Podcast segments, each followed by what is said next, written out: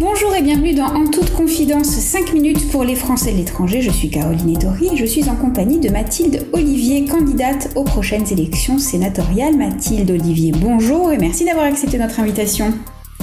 Bonjour Madame Ettori.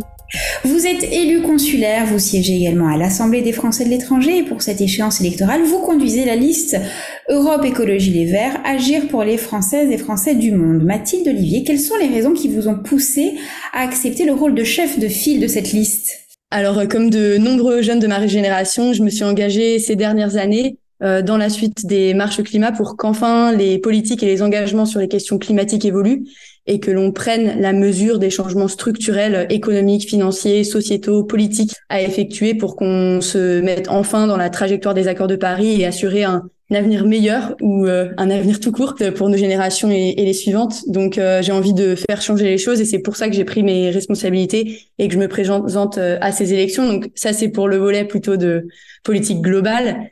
Mais il y a aussi un engagement de terrain qui est celui de mon expérience en tant que conseillère des Françaises et Français de conseillère à l'Assemblée des Français de l'étranger. Et donc euh, cet engagement, c'est aussi euh, celui de du constat du désengagement de l'État dans nos services consulaires, euh, notre système éducatif, notre réseau culturel. Et donc on a besoin d'élus de terrain pour défendre les services publics à l'étranger et s'engager aussi pour une refondation de notre représentation.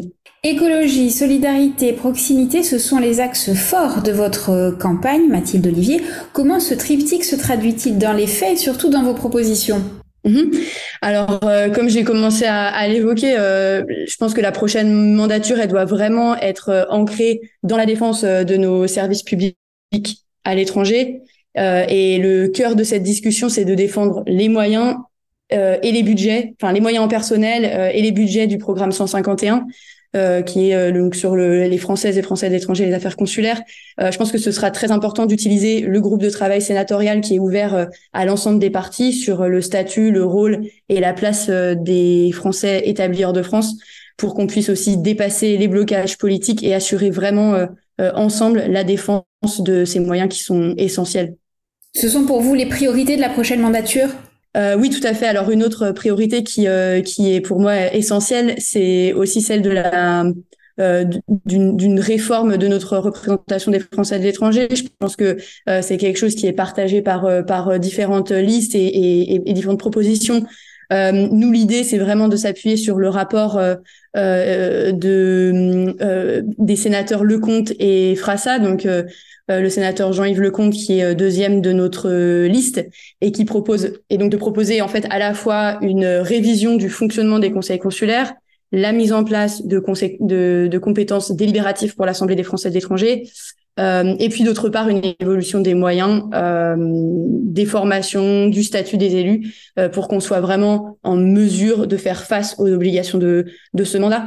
Mais au-delà de, de, ces propositions d'amélioration de l'existant, je pense que c'est aussi intéressant d'enclencher une réflexion globale, euh, donc par exemple en demandant des états généraux sur la représentation des Français de l'étranger, euh, pour que qu'on s'interroge en fait sur l'ensemble de notre représentation politique des Françaises et Français établis hors de France, France euh, et notamment par exemple sur l'actuelle représentation à deux niveaux entre conseil, conseil consulaire, Assemblée des Français de l'étranger, et c'est pas forcément quelque chose qui est très lisible pour nos concitoyens, concitoyennes à l'étranger, et puis plus globalement sur la de nos institutions euh, actuelles. Pour conclure, Mathilde Olivier, en toute confidence, comment envisagez-vous votre rôle de promotrice de la France à l'étranger? Euh, alors moi, je vois plutôt notre rôle dans le sens inverse. Euh, je pense que les expériences des Françaises et des Français de l'étranger, elles sont diverses, elles sont très enrichissantes, et donc on doit s'en inspirer pour faire la loi et lancer de nouvelles initiatives. Euh, on avait par exemple pendant pendant notre campagne actuellement, on organise des réunions thématiques autour de, de différentes questions. On avait une réunion euh, il y a quelques jours sur euh, les questions de sécurité des Françaises et Français de l'étranger et on échangeait autour des solutions, des mesures de prévention par exemple qui sont déjà mises en place dans un certain nombre de nos pays d'accueil. On parlait par exemple de systèmes de SMS en cas de d'événements météorologiques ou climatiques imminents. Euh, donc je pense qu'en fait on gagne à s'inspirer de manière générale euh, en France de ces initiatives, euh, notamment sur ces questions climatiques où on va devoir d'ores et déjà anticiper et s'adapter aux conséquences du dérèglement climatique ces prochaines ces prochaines années.